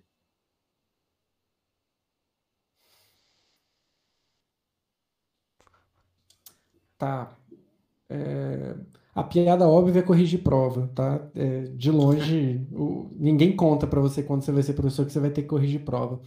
A parte, para mim, na minha opinião, sem pensar num contexto sociopolítico, sem pensar num contexto de decisão em grupo, que é muito mais difícil do que parece, reuniões sem fim e deliberações e uma hierarquia toda maluca, sem pensar em nada disso, pensando exclusivamente na semântica, é, relação professor e aluno. A parte mais complicada, e inclusive sendo professor do ciclo básico, então eu, eu sou infantaria, eu pego o cara que está chegando, né? Eu não sou o cara que está ali nas disciplinas de último ano, é, formando lindamente o cara para o mercado, um cara que já está todo maduro e feliz. Não precisa fazer nada. Eu, que, é, tu, precisa fazer nada Precisa, a gente sabe que precisa, né? Mas assim, é um cara que ele já resolveu muito problema, é um indivíduo, né? Tô falando cara, mas assim, é um indivíduo, é uma pessoa que já está muito mais senhora de si e que não vê no professor uma figura uh, complicada, que é onde eu quero chegar. Parte mais difícil, e é, colocando um contraste entre o ensino fundamental e médio e o ensino superior. É muito triste no ensino superior você ser visto como obstáculo de formação. E onde que eu quero chegar? O cara que está ali no ensino médio, principalmente o cara que está no terceiro ano ou atuando no cursinho, ele é visto como um ajudante, um intermediador do conhecimento. Pensa que o vestibular é um muro e ele é o cara que está com a mãozinha assim pro maluco vira assim e o professor fala isso, cara, vem cá que eu vou te ajudar a superar esse obstáculo aqui. Eu sou seu amigo. Eu estou aqui porque eu gosto de você, porque eu quero ver você prosperar. O professor do ensino médio, ele não é visto como esse indivíduo, ele é visto como o muro. Tem uma série de motivos para isso, tanto históricos quanto clichéticos, quanto pessoas que são problema mesmo, né? Professores que são arrogantes, que não gostam da profissão e são obrigados a estarem tão presos, né? Naquela, naquela parte. Mas é muito complicado você virar e falar assim: olha, eu vou. Vamos dar uma aula de dúvida sobre a prova, vamos sentar aqui e conversar. E a galera vai fazendo perguntas para você e eles criam um ceticismo de que você está enganando eles, porque tudo que você quer é ferrar eles. É o único objetivo. O professor ele é pago quanto mais coraçõezinhos morrem na aula dele, entendeu? Então, e eu falo isso porque eu já atuei no ensino médio, eu já atuei no ensino de cursinho. Então, assim, aquela galera de empresa, tipo, eu lembro de, de Rio Preto, tinha um pessoal que era de uma usina hidrelétrica e do setor administrativo e RH, e ia ter uma prova interna para eles melhorarem de salário. E, cara, a galera chegava na aula tarada, assim. Pensa, 30 alunos vidrados em você para aprender matemática financeira, para aprender porcentagem, um monte de coisa. E eles me viam como um herói, como um cara assim, não. Oh, você é muito bom, a gente pergunta as coisas para você, você explica de um jeito que a gente entende, e a gente já está fazendo aula em vários cursinhos, você é o primeiro que consegue mastigar e tal. E eu, quando eu entro no ensino superior, eu usando exatamente as mesmas técnicas, é muito comum ouvir de aluno: ah, mas na hora da prova você vai mudar, né? Ah, eu sei que você quer ferrar a gente, eu sei que você, eu sei que você quer dar risada, eu sei que a ponto de ter aluno que tenta subornar. Eu lembro de um caso clássico quando eu entrei no FTM que um cara queria me dar uma garrafa de uísque para eu aprovar ele. Uhum. E eu olhando assim, falando, Cara, eu tô duplamente ofendido, tanto por achar que eu sou subornável, quanto por uma garrafa de uísque, saca? Tão pouco. Então, assim, na minha opinião, se, se eu fosse um professor universitário mais de fim de curso, talvez eu tivesse uma opinião completamente diferente. Mas falando como professor que está no início do curso, é muito, muito duro ser visto como problema, independentemente do que você faça. Sim, tem os Murilos da vida, tem aqueles 15%, 20% que olham e entendem que você não é parte do problema, que você está tentando romper com uma tradição tóxica, que você está ali. Quando você fala que você está para ajudar, você realmente quer ajudar e que isso não tem garantia nenhuma, porque é um esforço é, de duas partes, né? E que às vezes a gente falha nessa tentativa mas que você está ali para ajudar. para a maioria, infelizmente, você é visto como ah, eu já ouvi falar da tua fama, eu sei que você gosta de reprovar e tal. E para quem se eu pelo menos não gostasse de ensinar, eu estaria muito feliz, porque vai, a galera vai mal, né? Então eu tô, tô contentão. Mas é, falando como alguém que gosta justamente do contrário, gosta. Nossa, cara, vocês como professores sabem, a melhor coisa é você pegar uma prova que o cara tirou 10, saca? Tinha uma menina da época do Murilo, eu pegava a prova de GA dela, parecia que tinha sido uma impressora que fez a prova. Era um troço assim, sinistro, quase sobrenatural, saca? E é massa que você olha aquela prova que vale 10, você fala assim, cara, tá melhor que meu gabarito. que felicidade! O é aluno é, realmente entendeu a aula, estudou, seguiu as suas dicas, mandou muito bem. Isso é um prazer, assim, para mim, maravilhoso. E é muito frustrante que esse prazer seja negado é, na maior parte do semestre. Basicamente, essa é a a parte mais difícil de ser professor? Respondendo a, a, a sua namorada, Murilo. Caramba, profundo, profundo. Eu esperava outra resposta. tipo, Achava que seria algo bem mais técnico. Burocrático, né? Mas tirando todo esse burocrático. E, cara, a burocracia é difícil. Nossa, cara, falar. pelo amor de Deus. É difícil. Hum, hum, dá, vontade, hum. dá vontade de chorar. Nossa. Sim. Ô, Marcelo, tem outra pergunta no chat aí, não tem? Quando... Deixa eu ver aqui. Amor, porque eu não tô conseguindo ver aqui, aqui, mudei. Deixa eu ver aqui que eu fechei também. Corrigir prova, cara, pelo amor de Deus. Aqui, ó. É... Corrigir prova, não. Ó, é. Igor Re... Calma aí. Igor Rezende. Queria eu ver se realmente. Foi... Eu acho que sim, porque queria ver se realmente precisava tirar o cálculo 4 da, da emenda da civil. É realmente tão claro que nós nunca vamos ter uso disso na, nas nossas carreiras? Putz, isso me lembra uma, um QA, um, um, perguntas e respostas que eu fiz em 2016, 17? Não, caramba, não vou lembrar agora, acho que foi 17. E que Uh, era na época do Sarahá, que dava para fazer pergunta anônima, né? Hum. E eu abri um do tipo, cara, é anônimo. Então, assim, se você quiser xingar, xinga, mas quiser perguntar, pergunte, mas Opa. eu só vou, só vou publicar as respostas, as perguntas que não tiverem é, cunho ofensivo, né? E é, caiu uma dessas perguntas. O engenheiro, ele precisa saber matemática a fundo?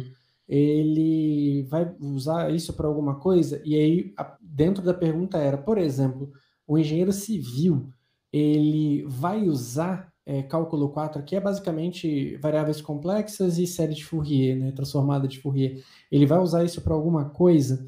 E aí entra de novo na, na, na dualidade da camisinha, né? É melhor você ter e não precisar do que você precisar e ter e sofrer muito por não ter tanto de imediato quanto pelas consequências, né?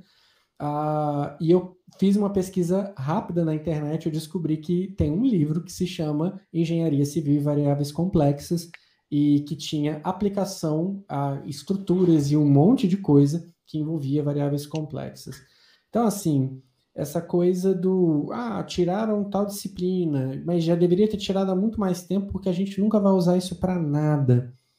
Cara, poxa, você não vai usar isso para nada. Do mesmo jeito que talvez você tenha estudado biologia na sua, na sua infância, né? Ali no ensino médio fundamental. Você está usando biologia hoje para quê? O seu corpo não continua vivo, independentemente do seu desconhecimento de biologia. Então, por que, que você tem que estudar?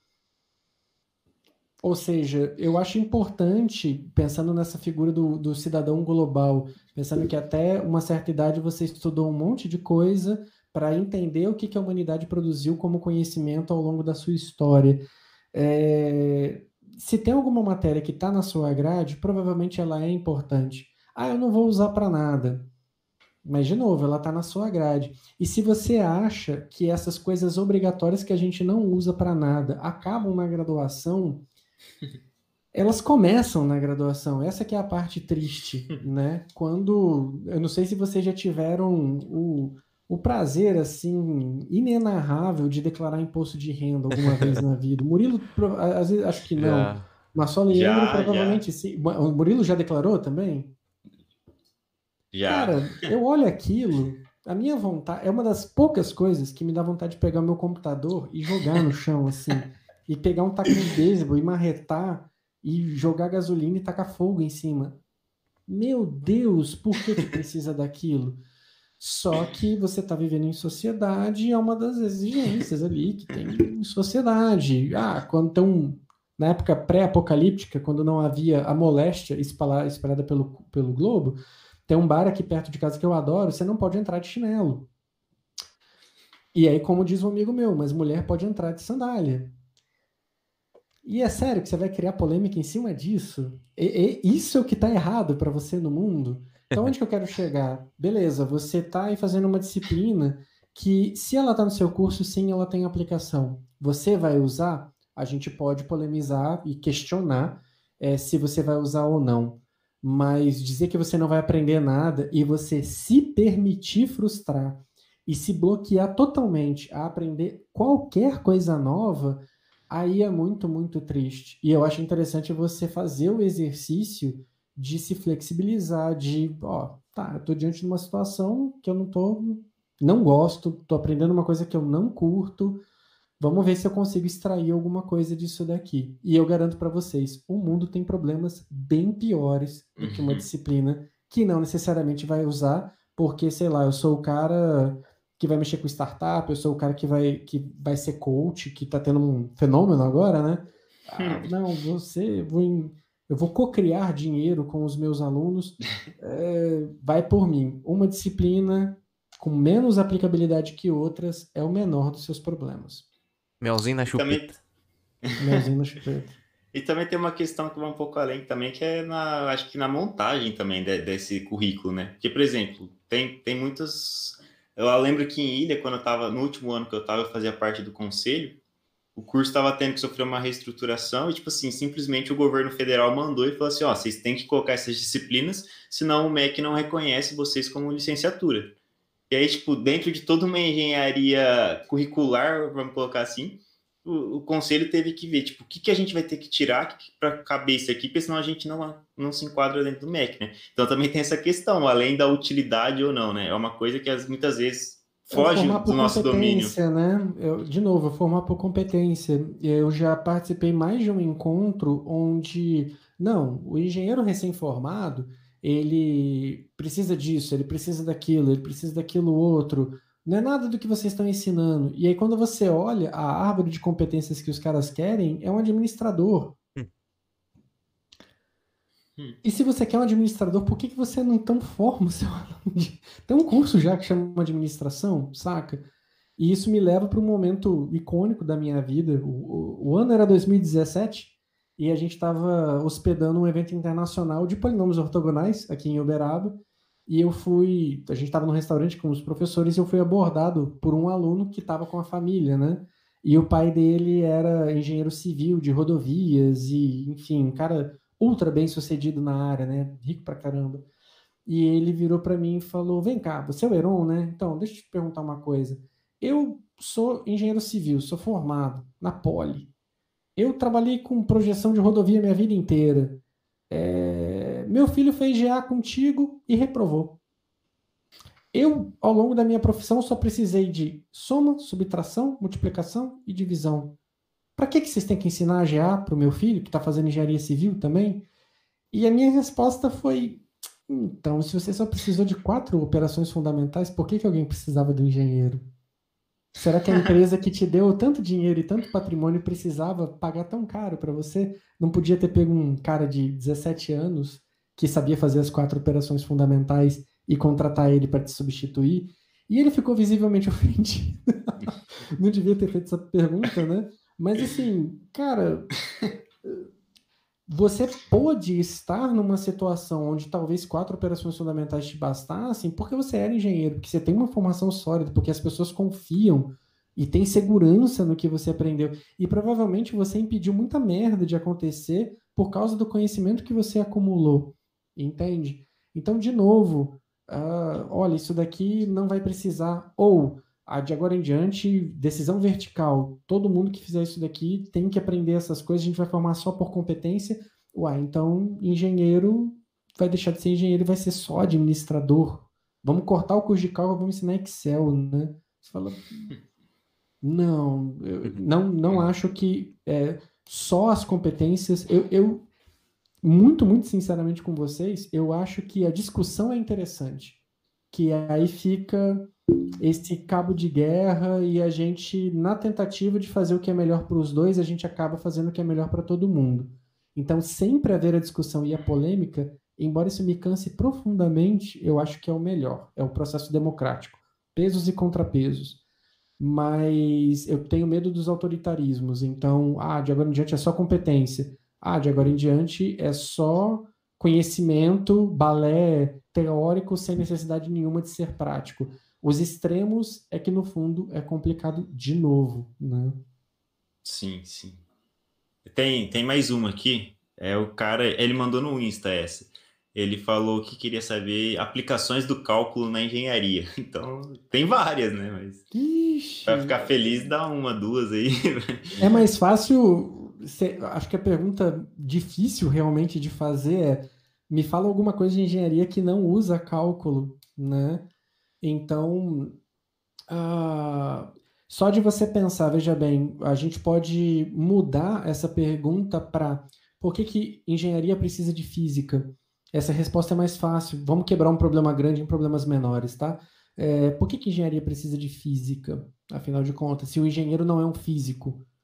Bom, uma, isso é fácil da gente bolar uma resposta. A, o engenheiro, como ele trabalha com coisas físicas, e o mundo real ele é regido por leis físicas que foram sendo apuradas e detectadas ao longo da história, então eu preciso de física para entender o que é tensão, para entender o que é atrito, para entender o que é resistência, o que é força, o que é velocidade, o que é aceleração. E quando você pensa que todo, se a física é uma linguagem, o abecedário é cálculo, aí a gente pronto quebrou o problema em problemas menores e tudo faz sentido. Tudo tem taxa de variação. Tudo, quando você varia a carga, você tem corrente, né? Quando você varia a posição, você tem velocidade. Quando você varia volume, você tem fluxo. Então, assim, você tem engenharias diferentes, com problemas e enfoques diferentes, só que quando você fala derivada, cada um tem uma necessidade própria para aquilo ser ensinado dentro do curso. E, e assim, indo muito, muito, para não fazer tanto rodeio, indo muito direto ao ponto, salvo por engenharias muito, muito específicas, como talvez engenharia de computação, o cálculo dentro da engenharia ele só é necessário por causa de cálculo 3. E dentro do cálculo 3 você vê uma coisa que se chama equação diferencial. E equação diferencial é a razão para a gente não estar nesse momento dentro de uma caverna usando tanga e fazendo fogo é, com ossos de animais, entendeu? Porque toda modelagem física, ah, mas eu sou, eu acho que não precisa de nada disso e tal, sem problema. A gente está numa democracia, você Segue pode discordar de mim mas tenta prever o tempo daqui a uma semana, tenta fazer uma previsão, tenta projetar um carro, tenta fazer absolutamente qualquer coisa física sem precisar de modelagem matemática. E essa modelagem passa por EDO, passa por equação diferencial. Sempre tem alguma coisa variando, você tem uma quantidade, essa quantidade varia e você quer saber a taxa de variação, ou você teve acesso ao tanto que variou, um exemplo tosco, você tem um bico de Bunsen, um, uma chama acesa num receptor e a temperatura daquele receptor variou ao longo do dia. Um exemplo melhor ainda do que esse, você tem um receptor que está no estacionamento e ele variou a temperatura ao longo do dia qual foi a quantidade de energia que aquele, aquele estacionamento recebeu ao longo do dia, porque é justamente isso que governa a célula fotovoltaica. Você precisa projetar a célula de acordo com a incidência de luz solar naquele lugar. E isso é integração. Então, é muito é, uh, estreito dizer o que eu vou dizer, mas quando não é integração, é derivação, saca? Ou você está vendo uma coisa que está variando e você quer saber em que taxa, ou uma coisa já variou e você quer saber o quanto que ela variou, o quanto que está acumulado ali, e isso é integral. Então, assim, é mais interessante fazer a pergunta: me fala alguma coisa de engenharia que não usa cálculo, e aí a gente pode quebrar a cabeça, do que uma pergunta do, afinal, cálculo serve para alguma coisa? Talvez o professor não tenha conseguido deixar isso muito claro ao longo do curso dele, talvez ele tenha sido teórico demais com você, mas sim, cálculo tem muita aplicação e é por causa de cálculo 3 para a maior parte das engenharias. Surreal. Previsão do tempo, bicho, às vezes eu paro para pensar assim, meu, é a gente tá tão acostumado a simplesmente olhar no celular ali, né? Mas, meu, o cara tá vendo se vai chover, meu. Será que amanhã Sim. chove ou não? Se vai fazer frio ou não? Se vai estar tá nublado ou não? Isso é surreal, cara. Uhum. Né? Assim, surreal no sentido de grande, né? Apesar de ser tão fácil acesso, mas é algo tão grande que alguém tá prevendo não, se é bizarro. não, cara. É, é você pega aquelas modelagens, o pessoal da meteorologia mesmo, imagina, sei lá, uma situação hipotética, né? Você tem uma bexiga e você tá é, aumentando a temperatura dela, ou seja, se está aumentando a temperatura, a temperatura interna dela, ou a fonte de calor dentro da bexiga está ficando mais quente. Só que o volume da bexiga está aumentando também. E quanto mais espaço você tem, quanto mais energia térmica você tem no espaço que está aumentando, mais frio fica. E aí a pergunta é: e aí? Vai esquentar ou vai. Porque isso, meteorologia é. é essencialmente isso. Você tem uma situação ali de pressão, né? Quando você aumenta a temperatura, a pressão aumenta. Só que se você aumenta o espaço, a pressão diminui. Então, no final, o que, que vai aumentar? E eu tenho um amigo que trabalha no INPE, né, Instituto Nacional de Pesquisa Espacial, e ele comentando que eles tinham um monte de estação meteorológica é, espalhada pelo Brasil, e as estações não mediam um aspecto de, de tempo, que era, sei lá, umidade. E eles, não, beleza, vamos instalar receptores de umidade em todas essas estações. E isso ia custar, assim, muitos milhões de reais. E ele falou, não, mas espera aí, tem uma equação que você consegue obter a umidade a partir de temperatura, pressão, um monte de, de outros fatores. E essas estações já coletam esses dados, vocês não precisam instalar. É tipo regra de três, só que regra de três para cálculo, pensando em cálculo e uhum. derivada parcial, né? E, e, fim da história, ele economizou alguns milhões de dólares, de reais para o INPE, porque era só colocar uma equação ali no programa, pronto, eles tinham acesso à umidade, ao fator que eles queriam coletar, só porque os outros receptores, os outros sensores, captavam coisas em volta, joga na equação, você consegue extrair o, por regra de três o que está faltando. É show. É surreal. Nossa. Cara. Não, essa, eu sou suspeito para falar dessa parte de equação ah, diferencial. Já vai né? fazer a propaganda. Mas, pô, é da hora demais, cara, é da hora demais. Esses dias eu assisti uma palestra que o professor aí tava falando do, do modelo que eles estudaram de distanciamento social da Covid. Então eles conseguiram prever quando ia atingir o pico máximo no, dos hospitais por conta de EDO. É possível você. EDP, né? É mais EDP, imagino.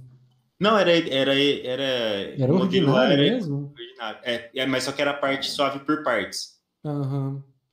Mas era, era. E também ele, ele deu outro exemplo de estágios do câncer conseguindo de, determinar o comportamento do, do tumor, quando, quando avança, quando não, por meio de equações diferenciais. Pô, é da hora demais, cara. Equações diferenciais é da hora demais. É que a parte que eu estudo não é tão, não é tão aplicada, né? É bem mais teórica. Mas um dia eu venho aqui falar com vocês, galera, dessa parte aí, e falar um pouquinho do meu mestrado. Mas é muito uhum. da hora, uhum. cara. Muito da hora. Meninos, vocês têm alguma pergunta aí? Acho que a gente pode encaminhar para o final, né? Não, pr primeiramente agradecer aí, viu, Heron? É, desde aquela palestra lá que você deu lá em Ilha Solteira, é, me fez refletir muito enquanto futuro professor, né, na época. É, um, uma das, um dos diagnósticos que eu tive analisando a sua pessoa foi que você é um cara bem organizado, né, e Não, assim, assim, é. O que você é. passou aula, no talvez. dia, né? Aula, mas. Talvez, pessoalmente é uma vase. Não, mas muito obrigado, cara. É, é muito interessante ver que você, enquanto professor de graduação, né, de faculdade, é, pensa diferente, né? E quem sabe um dia a gente monta uma um mutirão, né? Só de professores que pensam como a gente para tentar de, de, fato derrubar o sistema. É um pouco difícil, né? um pouco utópico. Tem umas ideias. É, mas a gente tenta, você não pode desanimar. Muito obrigado mesmo, cara. Foi um prazer é, agora agradeço. poder conversar com você um pouquinho mais do que um palestrante, né? E qualquer, qualquer coisa, tamo aí, cara. Eu gosto muito também de matemática, de educação. É, ultimamente eu não tô tomando muita cerveja, mas pós-pandemia aí, se quiser marcar alguma coisa, a gente une tudo aí na casa do Murilo. E. Vocês todos estão em. O Murilo tá em Jabuticabal, né? Eu, eu tô em Jabuticabal. Eu sou de Araçatuba. Araçatuba. Araçatuba. O Leandro tá onde? Araraquara. Ei, Araraquara é, é menos quente que Uberaba, tá bom. Tem o Nesp também, né, em Araraquara? Tem. Em Campos Gracinha. Sim, não, nossa, mas... Uberaba é quente, pelo amor de Deus. É quente, e seco. Mas Rio Preto é mais quente e Ilha Solteira é mais Ilha é quente é mais. ainda. ah, mas a gente arma essa, esse. Não, esse cara, eu gostei aí, demais. Sou super cara. a favor. Nossa, e. Nossa, show de bola, cara. Eu vou refletir cada vez mais. e eu digo que todo convidado que vem a gente sai com um pouquinho. No caso, é, vou, na verdade, pegar algumas falas suas para poder utilizar depois com a galera, né, do ensino médio, então que já fique claro, para depois não surgir qualquer direito autoral. Eu já estou uhum. pedindo essa autorização, já estou impondo essa autorização aqui agora, né? É liberado. Então, obrigado. e é isso, cara. Por mim, Show Foi não, eu esqueci. Explica Muito pro pessoal obrigado. o problema dessa frase aqui, ó. A matemática não serve para nada. Uai, dupla negativa, né, galera? É, o, o, o, truque é que é, não, não, é, não. Se P, então Q, então não P, não Q, então não P, né? É, lógica euclidiana. É, em português, a gente se permite falas como Uh, e aí, quem que estava na festa? E a gente responde coisas absurdas do ponto de vista lógico, como não tinha ninguém. Mas se não tinha ninguém, então tinha alguém. Não fiz isso, nada. Não fiz nada. Tem clássicos da literatura maravilhosos. Português, assim, eu, eu adoro, eu adoro. E, mas do ponto de vista lógico, cartesiano ali, né, euclidiano principalmente, essas, é, a dupla negativa ela se torna uma positiva, né? uma afirmação. E aí, quando a gente diz que a matemática não serve para nada, então, dupla negativa, a matemática serve para alguma coisa. Se tivesse um, um membro que polarizasse as coisas, a gente poderia dizer, então a matemática serve para tudo, tá ok? Não, não, não, não dizer que ela não serve para nada, pronto, dupla negativa, para alguma coisa, ela Pelo menos para alguma coisa. Pelo menos para alguma coisa e acreditem, isso é um pensamento mais consolador do que parece. Sim, é porque também essa visão romantizada de que serve para tudo, eu, eu coloco um, não, grande não asterisco dá, aí. Não dá. Eu te garanto, por exemplo, um cara que é vendedor, é, por mais que ele use matemática de forma indireta, ali o tete a tete, aquela loucura, vendedor e tal, aquela coisa intuitiva, não, não tem nada de matemática, cara. É só a intuição, é, é frenesi, saca? É relação humana. Psicólogo, não, ele não usa matemática, saca? Dizer que só porque tem uma aplicação indireta, então tem aplicação, é forçar a barra. Sim. Então, Heron, também queria agradecer aí. É, muito obrigado por você topar vir conversar com a gente. Fiquei muito feliz quando você aceitou. É, obrigado mesmo. Como eu comentei, você é um dos motivos por ter virado matemática. Então, parabéns aí pelo seu trabalho, cara. você tem mais um matemático. Daqui a três anos você vai me processar, tá ligado? Reformulando você aí tem mais um matemático frustrado para o mundo aí, ó. Mas brincadeiras à parte, parabéns aí pelo trabalho. Olhando o chat aqui, muitas pessoas elogiando. E eu posso bater o martelo aí que não é por acaso. Você faz um trabalho muito bacana. Então, parabéns aí pelo trabalho como docente e muito obrigado mesmo, cara, por ter vindo conversar com a gente, bater esse papo aí. O, o prazer e... é todo meu, todo meu. Estamos sempre junto. Andrew? Eu também quero agradecer. Hoje eu não falei muito, né? Eu normalmente falo bastante, mas hoje eu estava mais para ouvir aqui a, a, conversa, foi muito enriquecedora. É... Às vezes, pela, pela minha linha de, de estudo, né? Por mais que a gente fale sobre educação matemática, mas parece que a educação matemática ela se distancia muito da matemática ainda, né? Então é bom quando a gente fala sobre matemática, a gente para para ouvir sobre matemática, porque eu fui para matemática por gostar de matemática e por querer ser professor de matemática. Então eu tento fazer. Serve de consolo também. Meu sonho era ser professor de ensino médio na época, saca? Aí o bichinho do bacharelado mordeu e eu saí da licenciatura e fui pro bacharel. Ah, não, esse bichinho do bacharel nunca fez efeito, não. mas, mas eu admiro quem foi pro bacharel. mas é bom, é bom ouvir, são considerações que, que abrem para uma reflexão muito importante que, que a gente se propõe a fazer também aqui, né? Porque foge de algumas romantizações, foge de algumas teorizações e, e traz a gente para uma posição de realidade também que é muito importante a gente estar né? Uhum. É, eu tento sempre manter o equilíbrio nos meus estudos também, para não, não romantizar muitas coisas e também não ficar sem perspectiva, tomando alguns choques de realidade. Não precisa polarizar, né? Exatamente. Não romantizar não significa Sim. ser triste todo dia. A Exato. gente pode ser realista só e ter dias bons, ter dias ruins e Exato. entender que faz parte, né? Torcer mais bons do que ruins, né? Puta que pariu, tomara, tomara. Pô, porque pelo amor de Deus, difícil, 70% tá de bom, né, cara? Pelo amor Nossa, de Deus. 70, 75 ali. Eu, 50 já tá bom. É o ponto. Na sobrevivência, 1% tá bom, tá né? Bom. Mas assim, o 75%, 80% é legal. Até pra gente saber diferenciar o que, que é bom do que, que é ruim, né? Exatamente. Mas eu só quero também agradecer e agradecer também o pessoal que, que acompanhou a nossa live hoje lembrar o pessoal de que tem que fazer aquele verdade. rolê, né? Verdade, verdade. E aí, gente, ó. Esqueci o merchan. Deixa o joinha. Dá aquela curtidinha. se inscreva no canal. Divulga com os amigos, com a família, com a avó, com o com o tio. Ajuda a gente aí, a gente está batalhando para aumentar o nosso número de inscritos aí para alcançar mais pessoas porque a nossa ideia é essa, levar essas conversas, é, essas reflexões que muitas vezes ficam presas dentro da academia ou dentro das rodas de bares dos universitários para mais pessoas, né? Então, é, ajudem a gente aí, se inscreva aqui no canal e siga a gente lá no Instagram também, no Facebook, no Spotify. Você que tem um amigo que sabe que gosta de, de um podcast no Spotify, amanhã, depois do meio-dia, duas horas da tarde, já está disponível lá no Spotify. Então, faz a boa e ajuda a gente aí, galera. Bom, galera. São as estratégias além muros, né? Vocês é. romperem as barreiras. Isso é muito legal. Muito, vocês estão muito de parabéns pelo projeto. Muito obrigado. obrigado galera, então é isso. Principalmente lá no Spotify. Você vai fazer uma academia lá, vai fazer uma caminhada, escuta a gente lá.